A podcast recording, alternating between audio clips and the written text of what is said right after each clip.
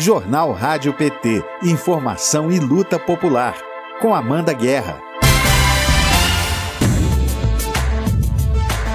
Hoje é sexta-feira, 3 de setembro de 2021. Está começando o Jornal Rádio PT. Informação e luta popular nas suas manhãs.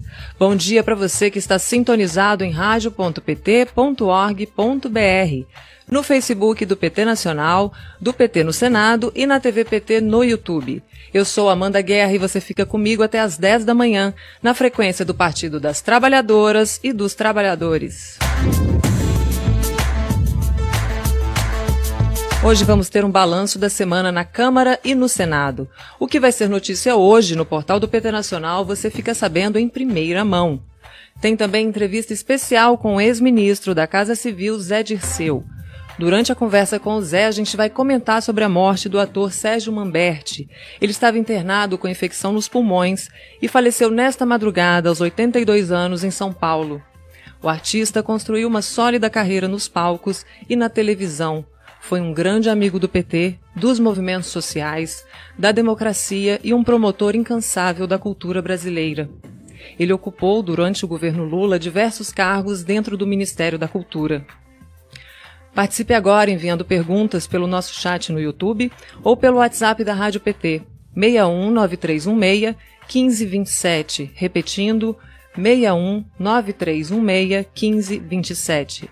Faça sua inscrição no canal, ative as notificações e compartilhe agora a edição de hoje com seus contatos. Direto do Congresso.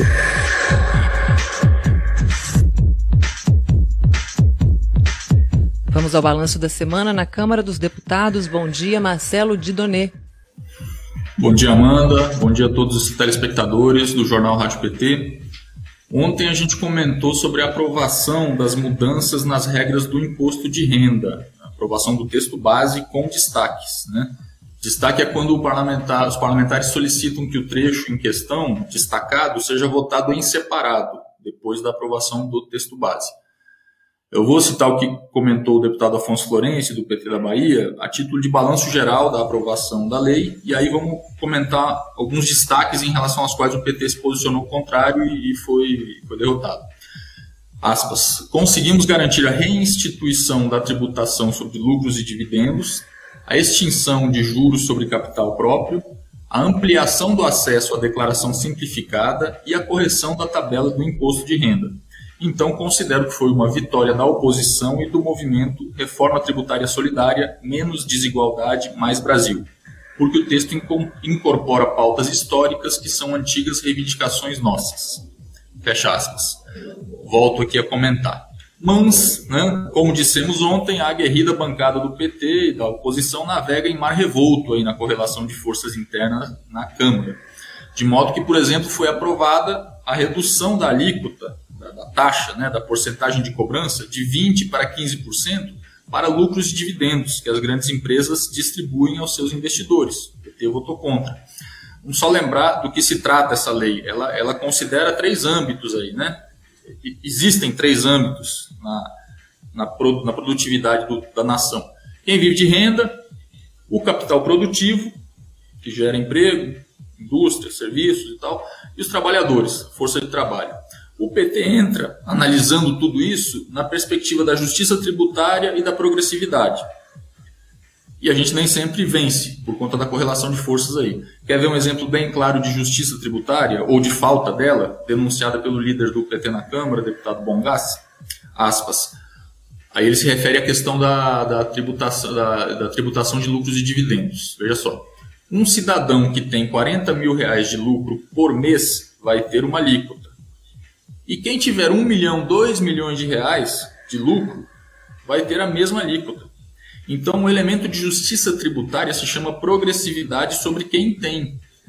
São esses que têm que pagar. É isso que nós defendemos. Além de haver o retorno da tributação sobre lucros e dividendos, que houve, que nós tenhamos nos dividendos e lucros a progressividade, enfatizou aí o nosso líder. Outra definição que o PT não concordou, mas foi voto vencido, foi a forma de reajuste da tabela de imposto de renda, que são aquelas faixas de renda nas quais se encaixam a porcentagem que a pessoa tem que pagar por mês. Ou seja, conforme o salário, a renda, a pessoa paga imposto calculado a partir de uma porcentagem. Teve reajuste de 31% na faixa de renda dos isentos. Passou de R$ 1.900 para R$ 2.500 a renda de quem não precisa declarar imposto de renda. Ok. Mas esse reajuste não repercutiu da mesma forma nas outras faixas de renda. O deputado Afonso Florencio comentou: é um escândalo o grande empresário pagar só 15% como pessoa física e o trabalhador e a trabalhadora que ganham acima de 5.300 vão pagar 27,5%. Como seria essa progressividade na tabela do imposto de renda? O próprio deputado Afonso Florencio explica. Ele comenta um pouco a proposta que o PT apresentou. Nós estamos propondo uma tabela que, primeiro, puxa a faixa de isenção para R$ 2.737, depois há uma segunda faixa entre 2.737 e 4.063, depois uma terceira faixa até 5.392 e assim sucessivamente. Para quem está na última faixa, que é lá acima de 40 mil, como salário, renda mensal, a alíquota seria de 35%. Isso é progressividade, mas essa proposta, infelizmente, não foi aprovada. O projeto da, que modifica as regras do imposto de renda, que foi aprovado na Câmara, vai ser em seguida discutido e votado no Senado. De repente lá a gente consegue melhorar ele, já que tivemos tantas boas notícias vindas do Senado aí nessa semana, né? Verdade, Vamos como você mesmo falou, despiorar, né, Marcelo? Des, despiorar, exato, exato. Vamos rapidamente para algumas agendas das comissões hoje. Comissão de Cultura vai ter uma audiência pública sobre o leilão do Palácio Capanema e de prédios tombados, às 9 horas, de autoria da deputada Benedita da Silva. Na Comissão de Educação, às 9 horas, vai ter uma audiência pública com o tema Fundeb, Indicador para Educação Infantil. Como sempre, a nossa guerreira, minha conterrânea, mato-grossense, deputada professora Rosa Neide, com outros parlamentares também, do PT e de outros partidos, puxando essa audiência, que é naquela linha de aplicar corretamente a, a, a, a nova lei do Fundeb. Né? Toda semana tem audiências públicas com esse tema. Na Comissão de Direitos Humanos e Minorias, 10 horas, o Observatório da Revisão de Periódica Universal da ONU vai tratar de direito à manifestação e à organização. Requerimento de vários parlamentares, dentre os quais Carlos Veras, do PT de Pernambuco, que é presidente da comissão, e também a deputada Érica Cocai. E semana que vem, vamos falar da semana que vem, está é, tá pautado o projeto de lei complementar 112 de 2021, que é o projeto do Código Eleitoral, que consolida, ou seja, ele junta e articula entre si a legislação eleitoral que já existe, legislação essa que compreende tanto resoluções do TSE e também leis. Dentre os temas tratados por essa legislação, que o Código pretende unificar, estão relacionados à propaganda eleitoral, candidaturas coletivas, financiamento partidário eleitoral, eleições, inelegibilidade, crime eleitoral, fake news e violência política, pesquisas eleitorais, entre outros temas. E também uma tentativa de harmonizar, superar divergências que existem em decisões que foram sendo tomadas pela Justiça Eleitoral no decorrer dos últimos anos. É isso. Bom fim de semana. Até semana que vem. Todas as ruas aí no dia 7, no Grito dos Excluídos pelo Fora Bolsonaro, sem cair em provocação dos bolsominions que vão estar em, algum, em alguma quantidade aí nas ruas também, que eles é o que tem para oferecer, provocação e ódio. Nós temos propostas e um futuro a construir. E finalizando, queria dizer Sérgio Mamberti, presente. Presente. Obrigada, viu, Marcelo? A gente se vê na semana que vem. Bom final de semana para você. Você também. A Thaís Ladeira traz agora o resumo da semana no Senado. Bom dia, Thaís. Bom dia, Amanda. Bom dia a todos e todas que nos acompanham aqui no Jornal Rádio PT. Queria contar para vocês como é que foi ontem a sessão da CPI. Estava inclusive previsto para ter uma sessão hoje, mas não foi confirmada. E a CPI da Covid aprovou a retenção do passaporte do lobista da Precisa Medicamentos, o Marconi Albernaz, depois que ele não compareceu ao depoimento marcado para ontem. Além disso, aquele colegiado também informou que vai adotar as medidas cabíveis para que ocorra a condução coercitiva de Albernaz na CPI. A CPI também aprovou o requerimento proibindo o lobista de deixar a região em que ele mora. É, bom, Marconi Albernaz havia conseguido um habeas corpus concedido pela ministra do STF, a Carmen Lúcia, para permanecer em silêncio nas questões que pudessem incriminá-lo, Mas a decisão da ministra não tirava a obrigação dele de comparecer à CPI. Aí o depoimento foi marcado para esta quinta e ele realmente não compareceu. Então, é o primeiro caso, Amanda, de um depoente foragido. É como ele está sendo tratado, digamos assim, pela comissão. Albernaz é apontado como lobista da Princesa Medicamentos, a empresa que atuou como intermediária no contrato da vacina indiana Covaxin, vocês estão lembrados, né?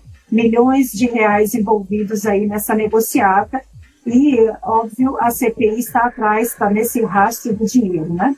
Bom, os parlamentares também criticaram a tentativa de fuga, digamos assim, da fuga do depoimento agendado do empresário, do empresário Marcos Tolentino. Ele estava com a sua, o seu depoimento marcado para quarta, dia primeiro, mas ele não compareceu, apresentou um atestado médico. Mas olha que estranho, Amanda, os senadores da CPI acharam muito estranho que o Tolentino, que é amigo do líder do governo Bolsonaro na Câmara, o deputado Ricardo Barros, e apontado como sócio oculto do FIBBank, aquela financiadora, ele apresentou um atestado médico à CPI com alegação de que entrou no Hospital Sírio-Libanês de Brasília por volta de três e meia, em quadro de formigamento e tal, mas no mesmo dia, Amanda, às oito da noite, ele deu entrevista por vídeo ao site O Antagonista.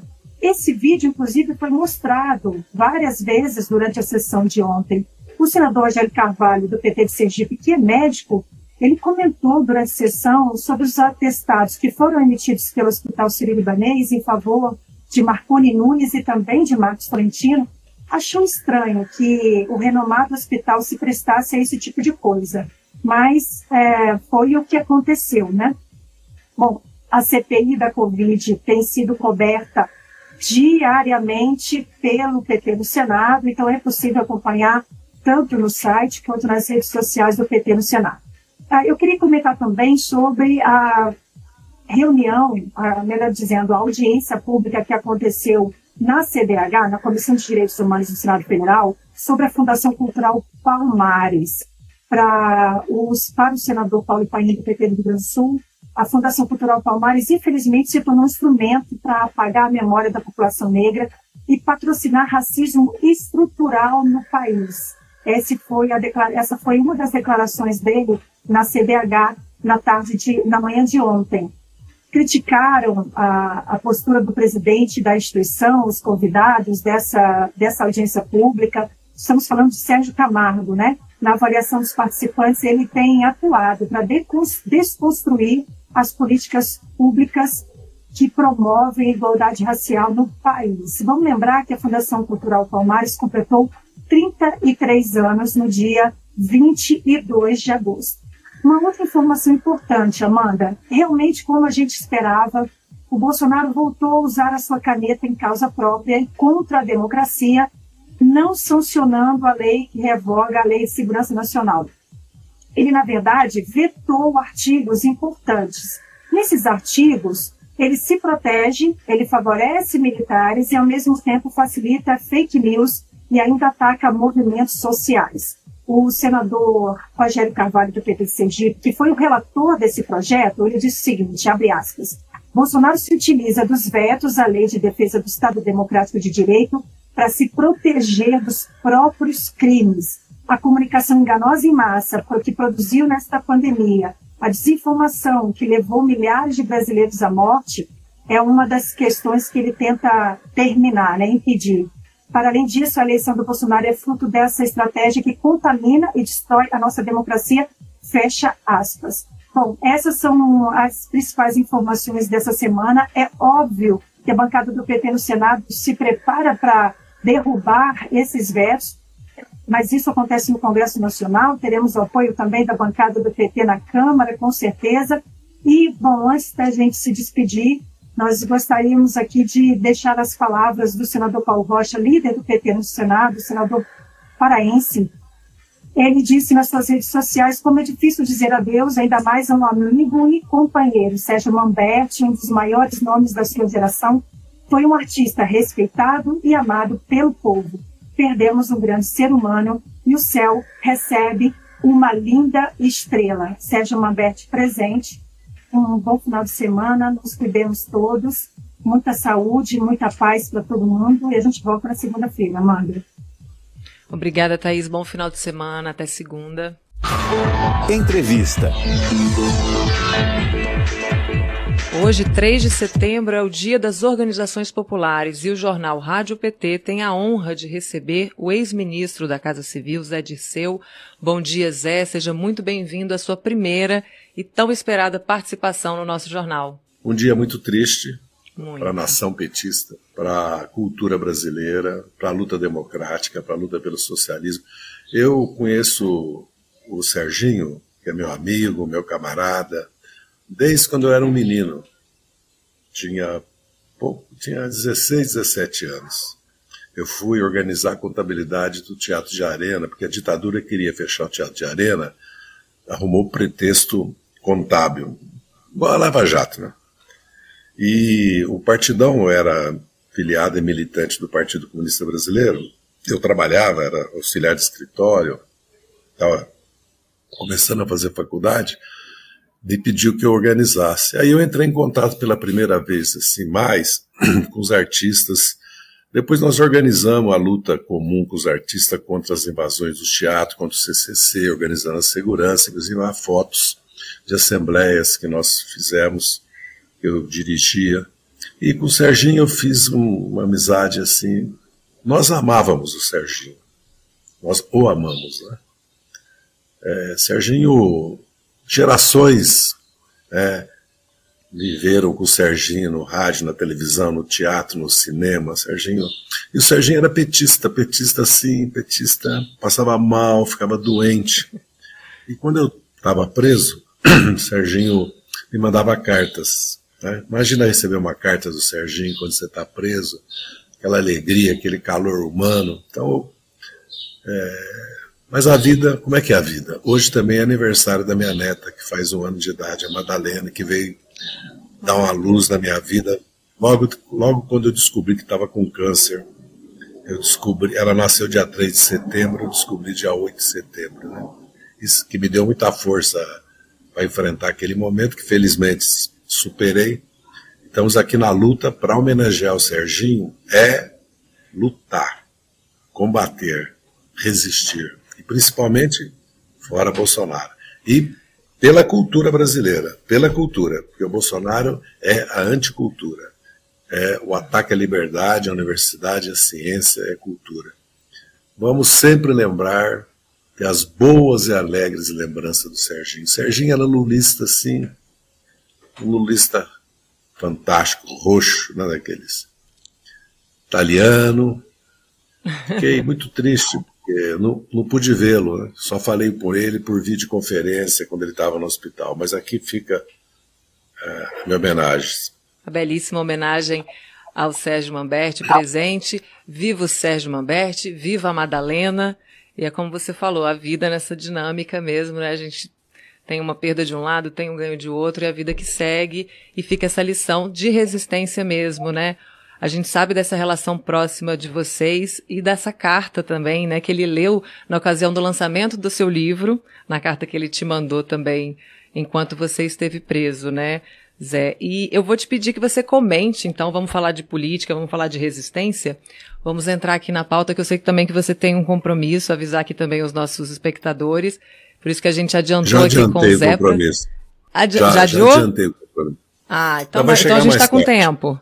Ah, então tá ah, ótimo. Todo, o tempo. Então vamos fazer o Até seguinte, Zé.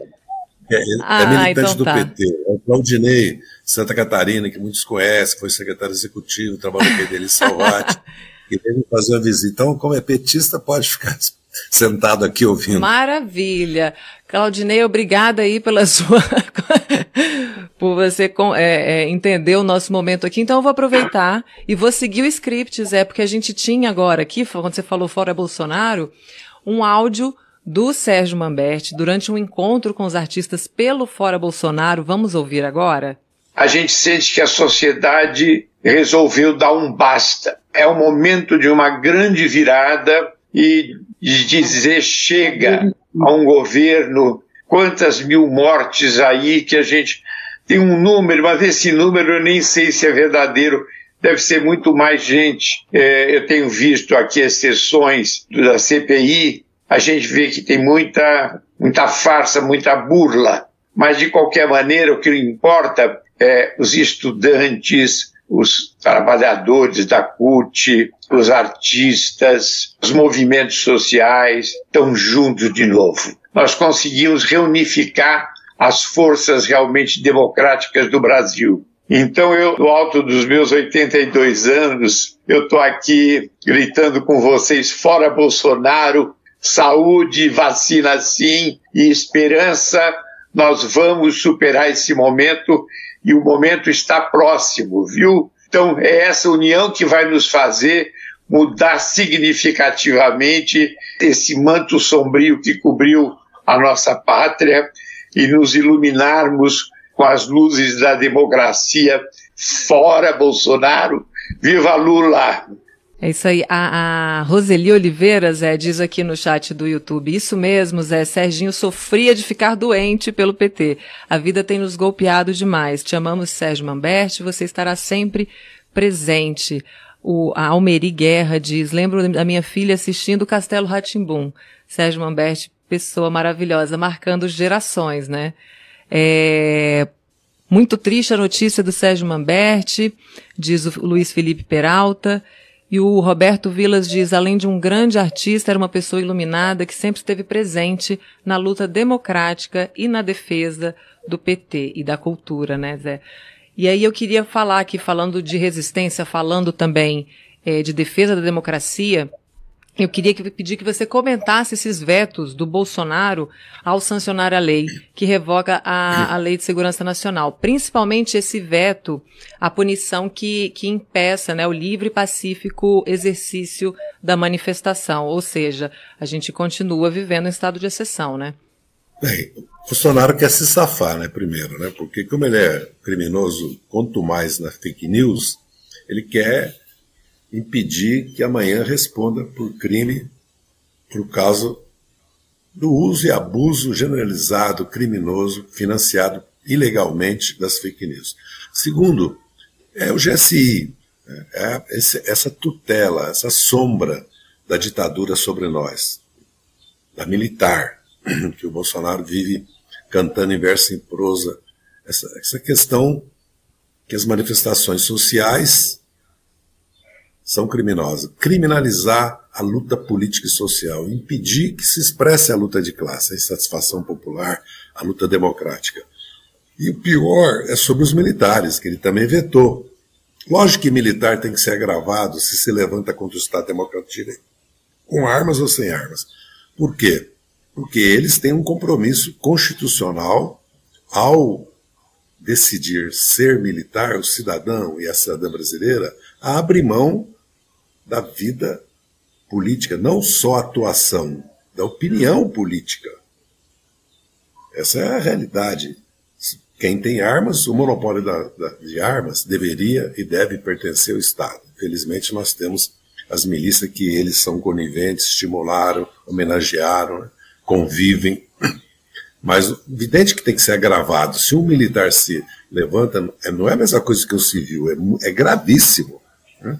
Então, os três vetos, na verdade, só confessa quem é o Bolsonaro. Né? Ele quer ficar que não é crime o militar se levantar contra o Estado Democrata de Direito, não deve ser agravado. Ataca e quer cercear os movimentos sociais, atemorizar, como eles sempre fazem, criminalizar. E, por fim, quer um salvo-conduto para continuar praticando fake news. Mas a, a Câmara e o Senado derrubarão esses vetos a reação já foi. Aliás, tem um editorial no jornal Estado de São Paulo hoje: vetos ao Estado Democrático de Direito. Né? Não quer precisar dizer mais nada, né? Se o Estado de São Paulo está contra, é porque a coisa está se manifestando. Tá feia. Tá feia mesmo. o, a nossa bancada Zé... tem sido exemplar nessa atuação em defesa da democracia. Isso é verdade. Na Câmara e no Senado a gente tem visto uma resistência muito forte. Na terça-feira, 31 de agosto, o golpe contra a democracia, que resultou no impedimento da presidenta Dilma, completou cinco anos. É o que motivou esse golpe e quais foram as principais consequências desse acontecimento lá em 2016? Então, eu até escrevi um artigo sobre essa questão, 31 de agosto, 7 de setembro, e fiz questão de fazer uma homenagem à nossa Dilma, nossa presidente. Fiz uma homenagem a ela.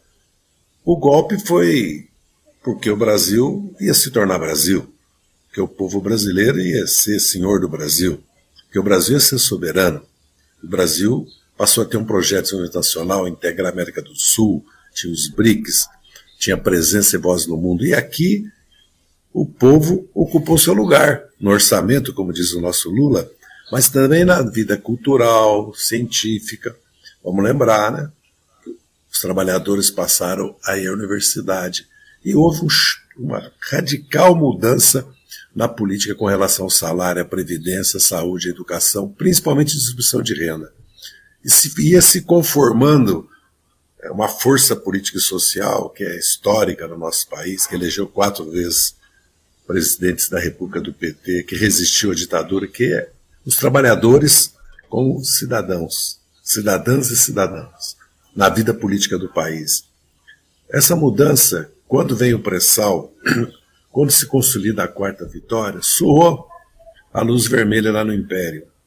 Quando o Lula conduzia com o Celso Amorim uma política de integração e o Brasil ia se transformando num país exportador de capital, tecnologia e serviços, veio o ataque.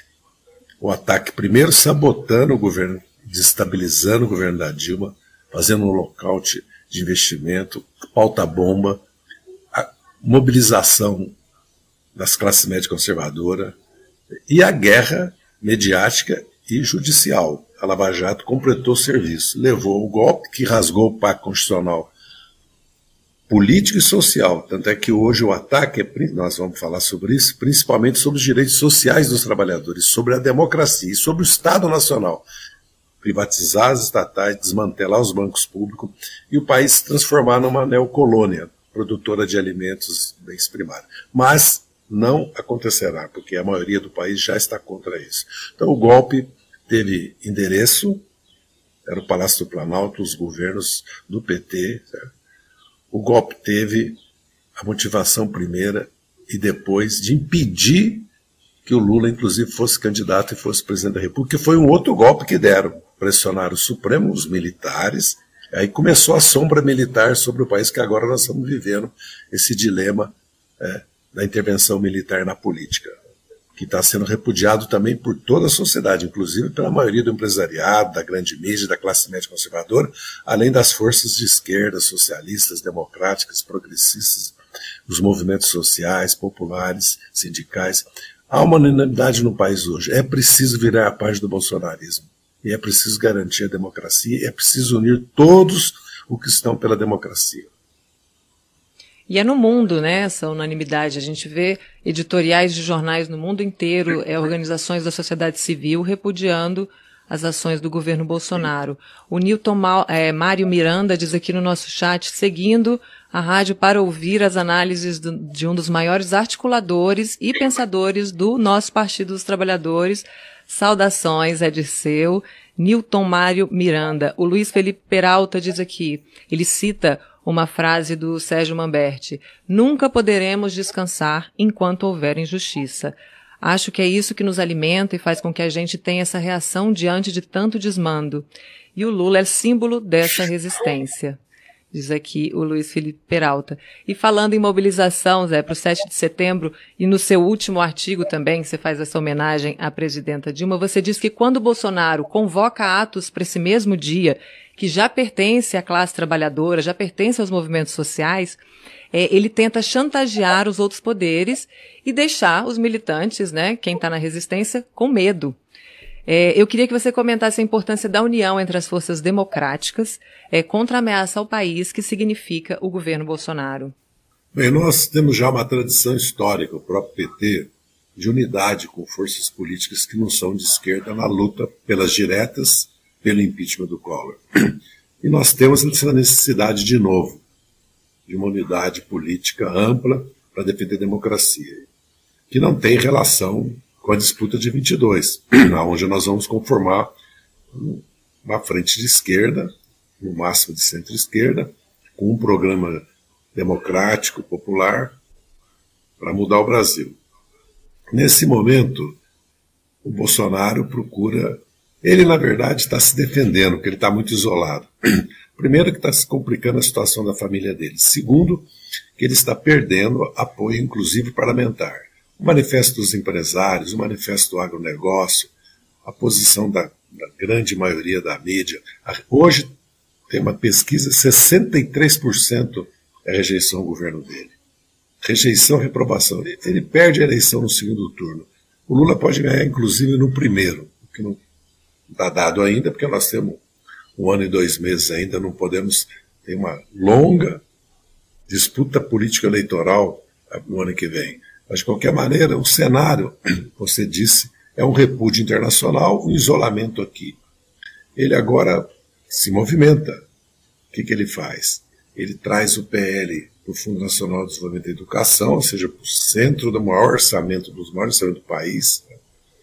Ele convoca a sua base para ocupar as ruas em São Paulo, em Brasília e no país. Quer dizer, ele procura. Na verdade, ele está procurando evitar o impeachment, porque, como as revelações sobre sua família e os crimes de responsabilidade que ele cometeu são públicos e notórios, ele sempre corre o risco de sofrer um processo de impeachment.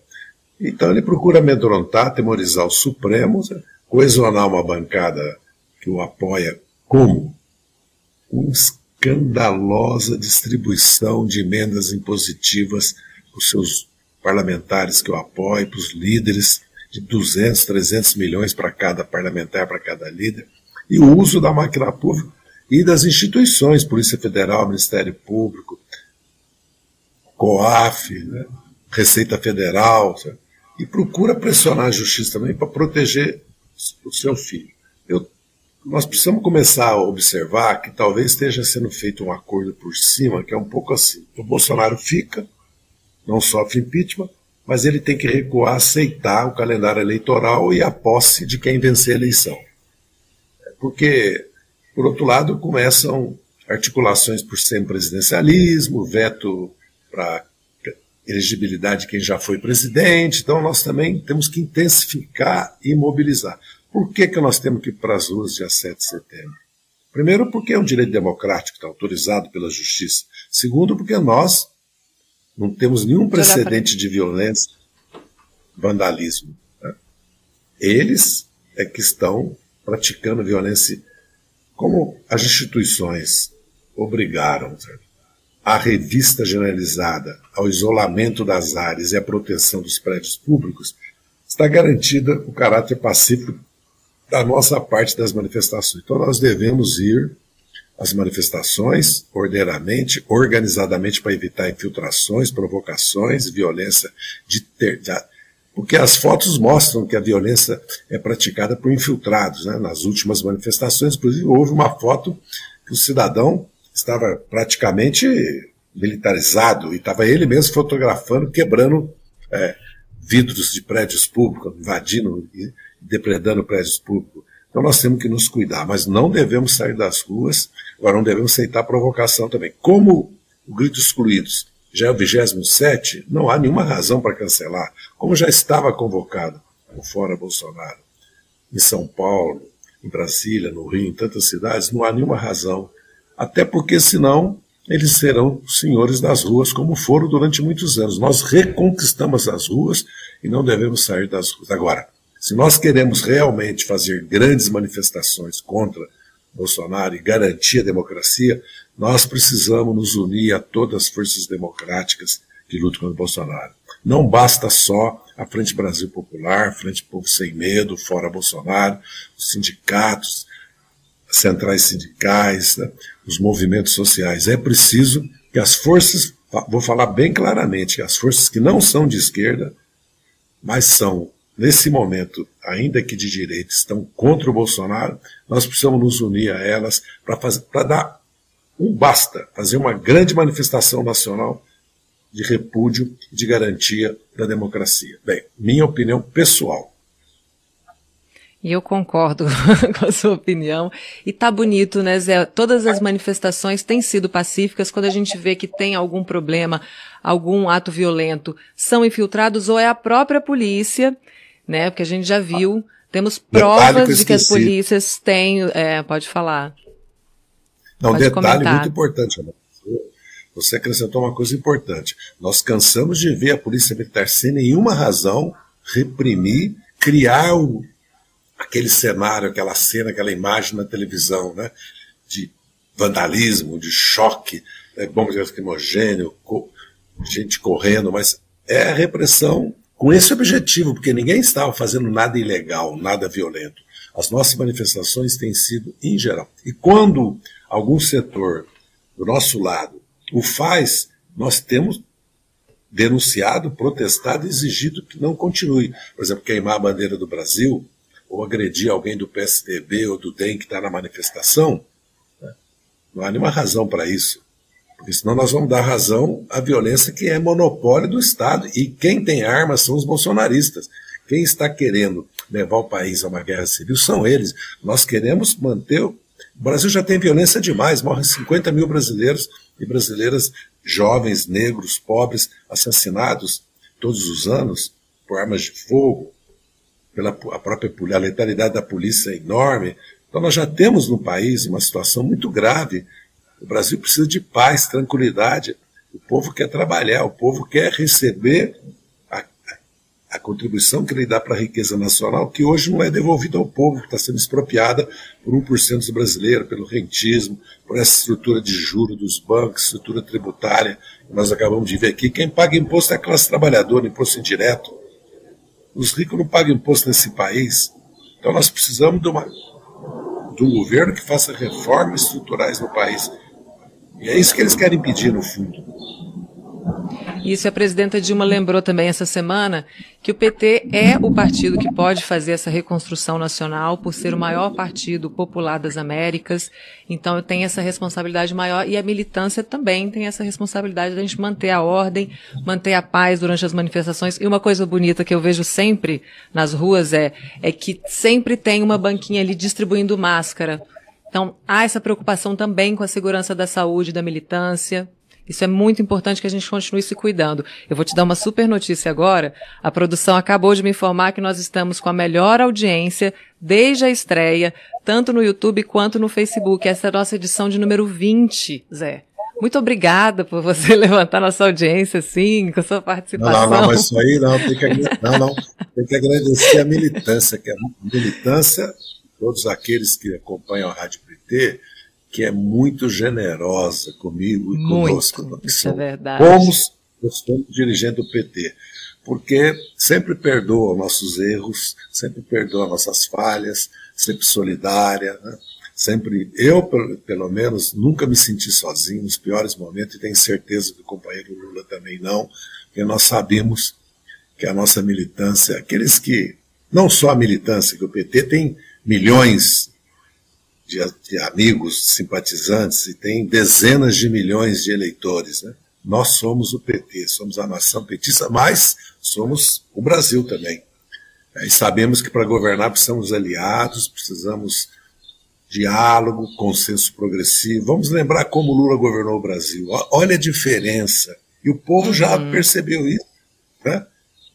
Porque, antes de mais nada, nós governamos democraticamente, às vezes até ingenuamente acreditando né, na Constituição, na República, às vezes né, até nos equivocando no republicanismo, como muitos é, criticam, às vezes com razão.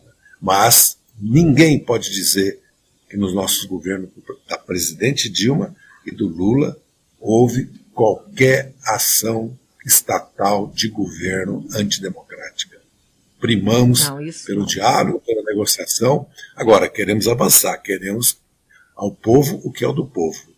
Não vamos tolerar mais o Brasil continuar com essa concentração de renda e riqueza, né? e precisamos democratizar cada vez mais o país. Com certeza, Zé. A Maria Bernard diz aqui todas as ruas no dia 7, com proteção adequada, de forma pacífica, que é o que sempre fizemos. Verdade, Maria. E para quem não conseguiu acompanhar a entrevista de hoje, quem está chegando agora, a gente vai salvar essa entrevista em podcast, vai ficar disponível na Rádio PT, porque, né, esse momento a gente precisa eternizar. Outra coisa que a Célia Feitosa diz: Bom dia, Deus te abençoe sempre. José Dirceu, o Eli Joaquim de Menezes, diz: Deixe estar, reconquistaremos o nosso Brasil. Trata-se de uma verdadeira luta de libertação nacional. O pessoal está animado. Acho que esse 7 de setembro vai ser histórico. A Cleusa Ramos diz: é, e só o PT é o partido capaz de derrotar o fascismo. E isso é importante, por isso é importante a adesão a ele. É verdade, a Cleusa está com a gente aqui todo dia. Zé, e você falando agora Fala de ingenuidade. De... Pode falar. Como dizia Pode minha falar, mãe, Zé. Cleusa, amém. Como Amém. dizia minha mãe, também. Muito bem, é isso aí. E você estava falando agora, Zé, na ingenuidade de confiar demais, até às vezes, no republicanismo, no, no processo democrático. Tem uma pergunta aqui do Roberto Vilas, de São Paulo. Ele fala o seguinte: Bom dia, meu ministro. Se o senhor pudesse corrigir alguma coisa na sua gestão, é, onde o senhor efetuaria mudanças? Eu acredito que, de maneira geral, o governo do Lula, no primeiro momento, tinha que definir prioridades e ele definiu o combate à pobreza corretamente. Definiu distribuir renda, aumentar o salário mínimo, as aposentadorias e priorizar o social. Lógico que nós tínhamos um problema grave. Nós recebemos um país com inflação, com uma dívida pública que dobrou no governo Henrique, uma carga tributária que aumentou, aumentou sete pontos, com a inflação alta, e principalmente o Brasil quebrou duas vezes, tinha tido apagão, então tinha emergências que nós tínhamos que cuidar. E foi o que fizemos. No segundo momento, nós já tínhamos o PAC, já tínhamos os bancos públicos com crédito para infraestrutura, para exportação, para desenvolvimento. Nós entramos numa segunda fase. Eu acredito que a maior falha nossa foi não mobilizar, conscientizar, organizar população, os trabalhadores, as nossas bases sociais. Por exemplo, por que não organizar as mães do Bolsa Família? Por que não organizar os filhos do ProUni? Mas isso aí é muito tarefa do partido, dos movimentos sindicatos, não é assim tanto do governo. Mas o governo, é, nós podíamos ter né, nos orientado nesse sentido, porque muitos colocam, porque não fizemos reforma política, mas o Lula apresentou um projeto de reforma política depois da farsa da ação penal 470, chamada mensalão. E depois a nossa presidente pediu uma constituição exclusiva para a reforma política. A Câmara e o Senado e as elites nunca quiseram fazer reforma política. Dou um segundo exemplo. Reforma tributária. Nós estamos vendo. Você tem maioria. Quando nós quisemos aprovar o imposto de grandes fortunas, tivemos 118 votos e parece que 18 na, no Senado. Entendeu? Então é preciso eleger uma bancada de senadores e deputados que combine e concorde com o programa de governo do presidente da República, no caso Lula. Nós temos que fazer um grande esforço em 22 para dobrar nossas bancadas, para nós termos força para fazer as reformas que não fizemos, tributário, sistema financeiro bancária, política, porque eu, é preciso analisar as circunstâncias. O Lula é o único presidente que assumiu sem que o seu partido tivesse maioria. A Frente Ampla tinha, os peronistas tinham, o Evo Morales, o Rafael Correia, o Chaves, e mesmo na República Dominicana, no Panamá, em El Salvador, no México hoje, o Manuel Obrador, tem maioria e consolidou agora na eleição da Câmara do México. Então, eu diria que a luta política, a conscientização, a organização, a mobilização, acho que foi o nosso principal, a nossa principal falha. Nos faltou depois na luta contra o golpe e contra a guerra mediática e judiciária que a Lava Jato expressou nos anos 15, 16, 17 e 18. Felizmente, página começa a ser virada na história. É isso aí. A Carla Gastal diz saudações socialistas. Maria Bernardes, que saudade dos governos petistas. O Pedro Augusto Domingos diz, muito boa entrevista. Vamos à luta com a juventude que tem sede de um país melhor. O Newton Mário Miranda diz: Estou fazendo almoço, mas sigo ouvindo as sábias, combativas e orientadoras palavras do Zé Disseu. Afinal, eu também tenho uma neta para receber e iluminar mais os meus dias. Olha que bonito. Zé, você falou agora também. É, parabéns para você, Zé. E, e você falou agora da, da organização. Você, claro, já está sabendo do Nova Primavera, que está retomando, é o, é o, PT voltando às origens, voltando às bases, criando essas organizações no âmbito dos, dos bairros, municípios, estados. Queria que você falasse um pouco da importância dessa volta do PT ao que foi a gênese do partido, né? Acredito que essa mudança que o PT vem conduzindo, a sua forma de organização e de atuação, está correspondente aos novos tempos que vivemos. Vamos lembrar que nós passamos sete anos nos defendendo do golpe, depois do processo sumário de exceção em política que levou à condenação e à prisão do Lula, agora anulado com a suspeição do, do ex-juiz. Mas a verdade é que nós passamos sete anos combatendo, nos defendendo e sofremos muitas derrotas. Reforma da Previdência Trabalhista, precarização, o golpe, a condenação e a prisão do Lula, e desmonte dos serviços públicos, é o governo Temer, Bolsonaro. Não foi fácil. E saímos dos territórios e não conseguimos ocupar as redes. O que nós estamos fazendo nesse momento, a nossa presidente Gleice, a direção do PT, o conjunto da militância, é voltar aos territórios, formar e abrir o partido para as novas gerações. O Brasil será dos jovens. Já começou na eleição de 20, das mulheres, dos negros e negras, de todos aqueles que defendem a diversidade, o direito à diversidade, a LGTB, será desses dezenas de milhões de brasileiros que nasceram entre 95 e 2005 e hoje não tem oportunidade, não tem esperança, não vê um futuro.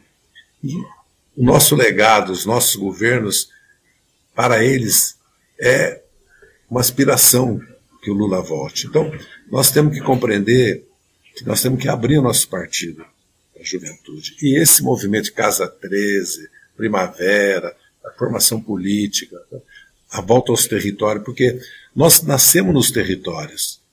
E hoje a metade da população econômica ativa está desempregada na informalidade e vive nos bairros, não está em fábrica, não está no comércio, não está no serviço.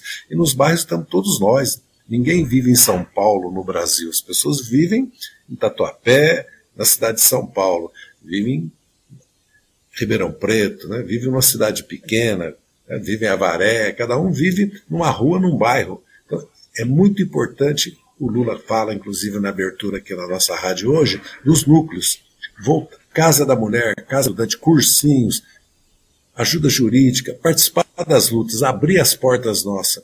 Veja como são as igrejas neopentecostais, um momento e um local de acolhimento, de apoio, de solidariedade e também sociabilidade política. Né? Que nós não podemos criticar, eles têm o direito de fazer política, podemos não concordar, disputar. E tem as máquinas de vereadores e prefeitos da direita hoje nos bairros, dominando associações entidades. Então, nós precisamos voltar para os bairros e as redes, que já está acontecendo. As redes, que uma nova linguagem, novas técnicas, cada vez mais tudo será pelas redes.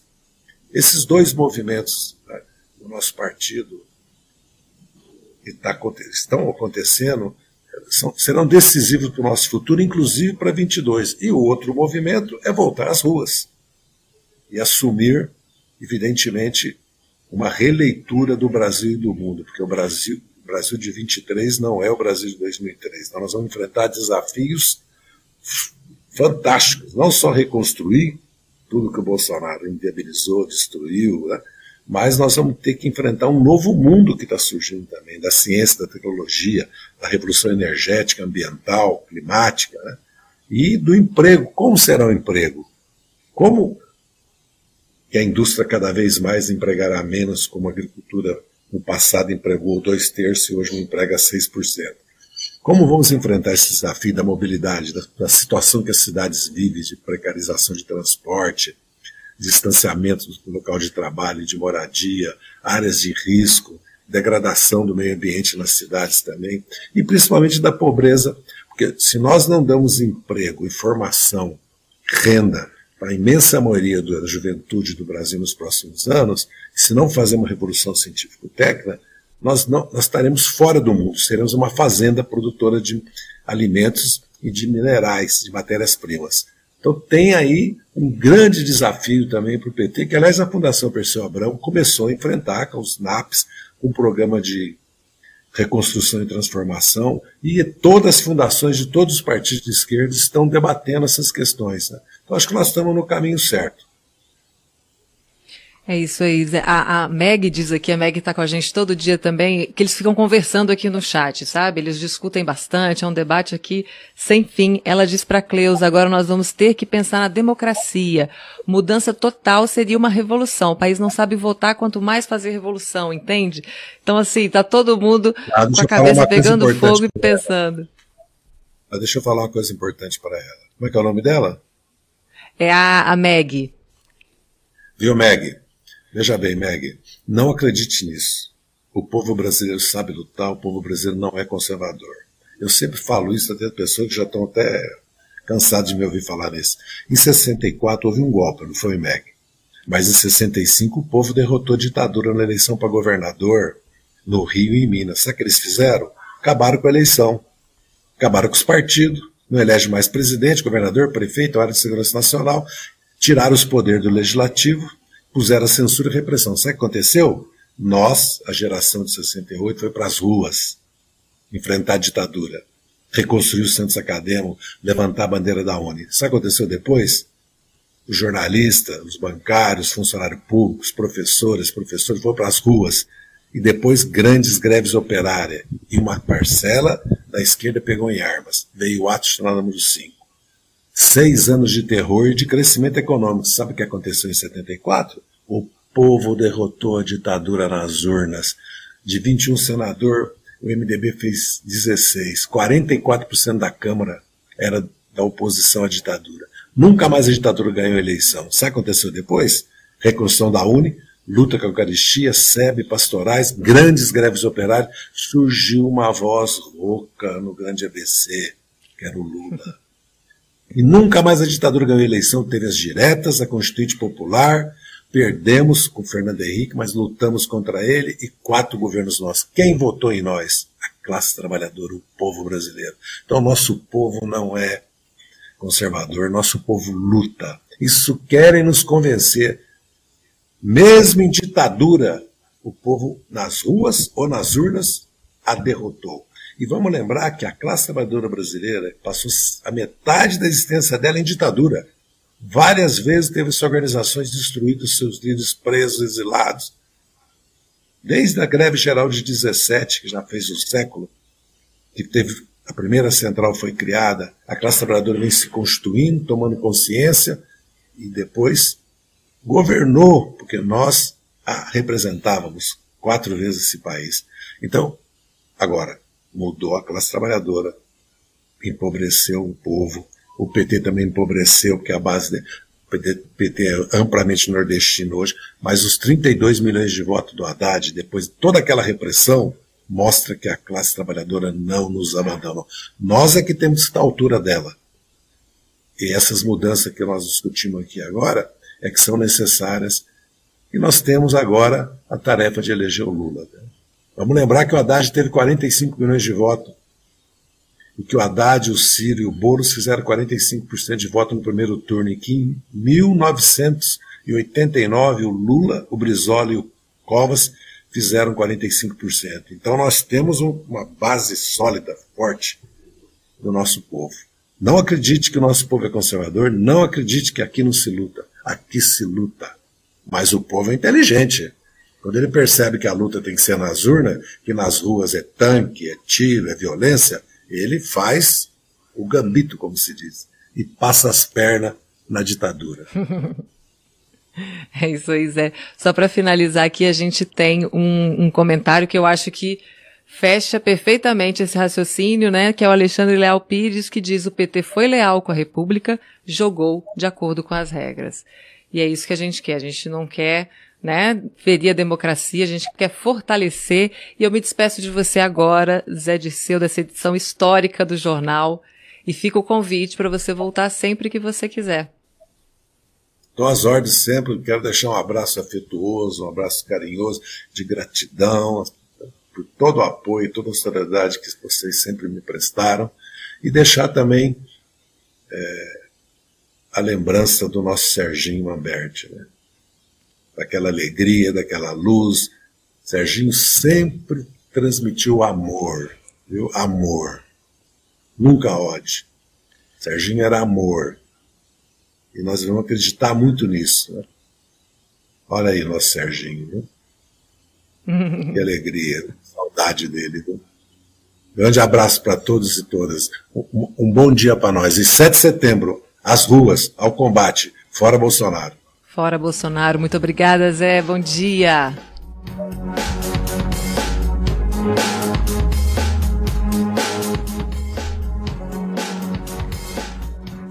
Agora o Fernando Brasil traz para gente os destaques do portal do PT. Bom dia, Fernando.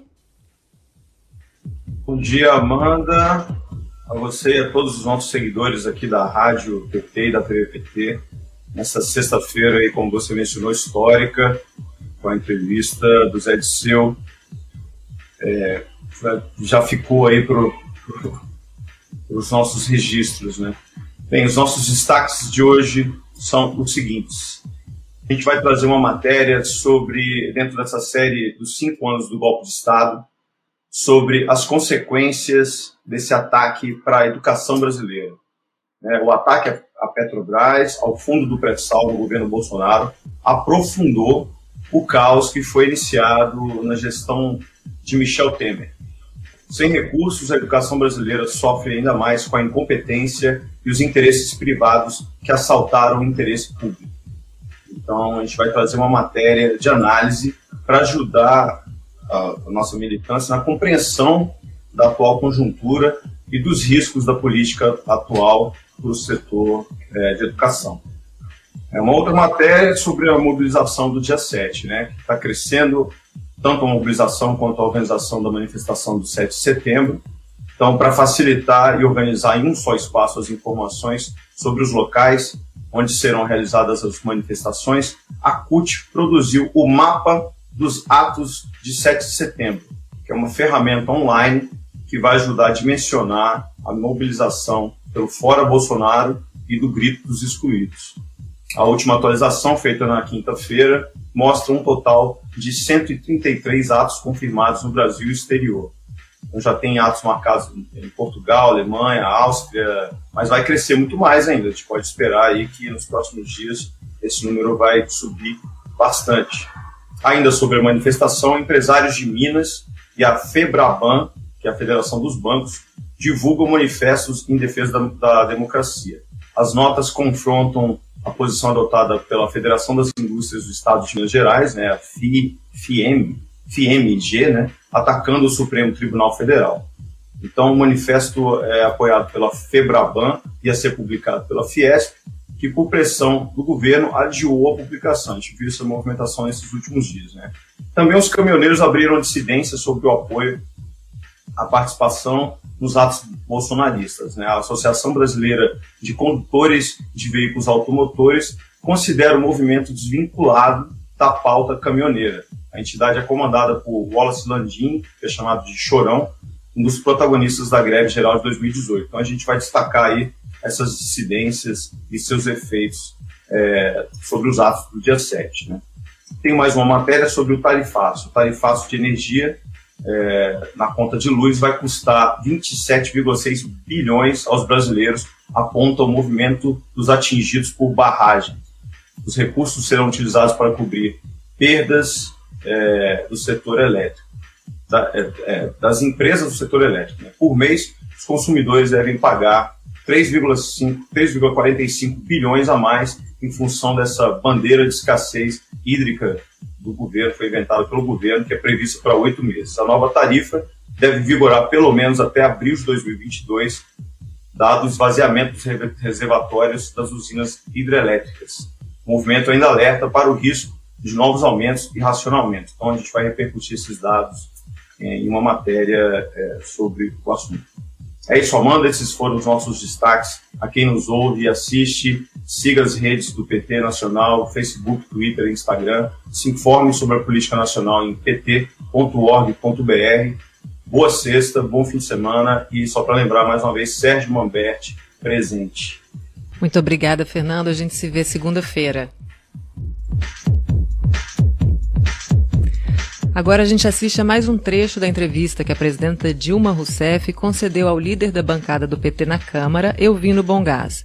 O tema da conversa foi o golpe, que completou cinco anos esta semana.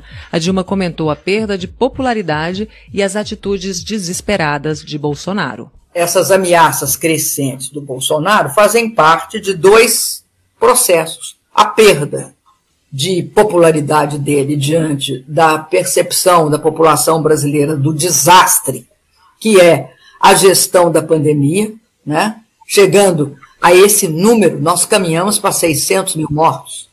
E, ao mesmo tempo, o fato da fome ter voltado ao país. 19 milhões de pessoas passam fome. É isso aí, você pode conferir esse, esse PT na Câmara, né, esse programa, na íntegra na TV PT no YouTube. Fica tudo salvo lá, acompanha a programação. O jornal Rádio PT fica por aqui. A gente volta na segunda-feira às nove da manhã em radio.pt.org.br, pela TV PT no YouTube, pelo Facebook do PT Nacional e do PT no Senado. É, eu agradeço muito a sua companhia, foi uma edição histórica, muito bom receber o Zé de Seu aqui, receber também a energia boa de vocês, a participação ativa de vocês. Se inscreva no canal, acompanhe a rádio, o portal e siga as nossas redes sociais. Obrigada pela sua companhia. Rádio PT, aqui toca democracia. Rádio PT, aqui toca democracia.